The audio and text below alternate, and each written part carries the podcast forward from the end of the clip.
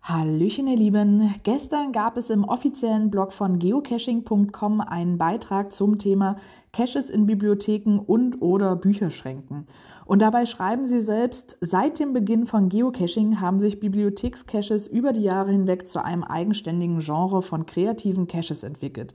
Das macht Sinn, denn mit all den Leseecken, Büchern und Regalen bietet eine Bibliothek viele Orte für gute Verstecke und für einen Geocache. Natürlich erst, nachdem man die Erlaubnis fürs Verstecken eingeholt hat.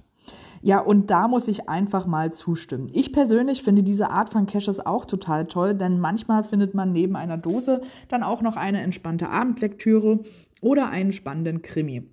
Und auch Deutschland glänzt mit seinen Bibliothekscaches. So wird im Blog selbst zum Beispiel der GC6R P5K vorgestellt, welcher sich in einer Bushaltestellenbibliothek befindet.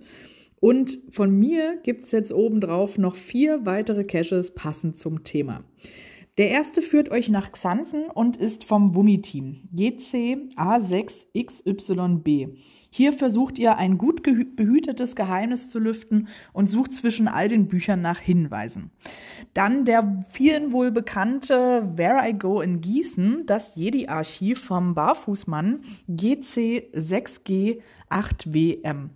Hier könnt ihr euch einmal wie Luke und seine Freunde fühlen und dabei in Büchern nach Antworten suchen.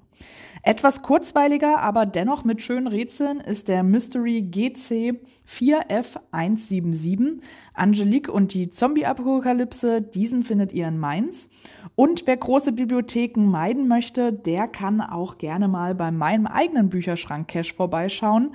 GC 9F KGT. Das ist ein kurzweiliger Tradi mit einem Field Puzzle.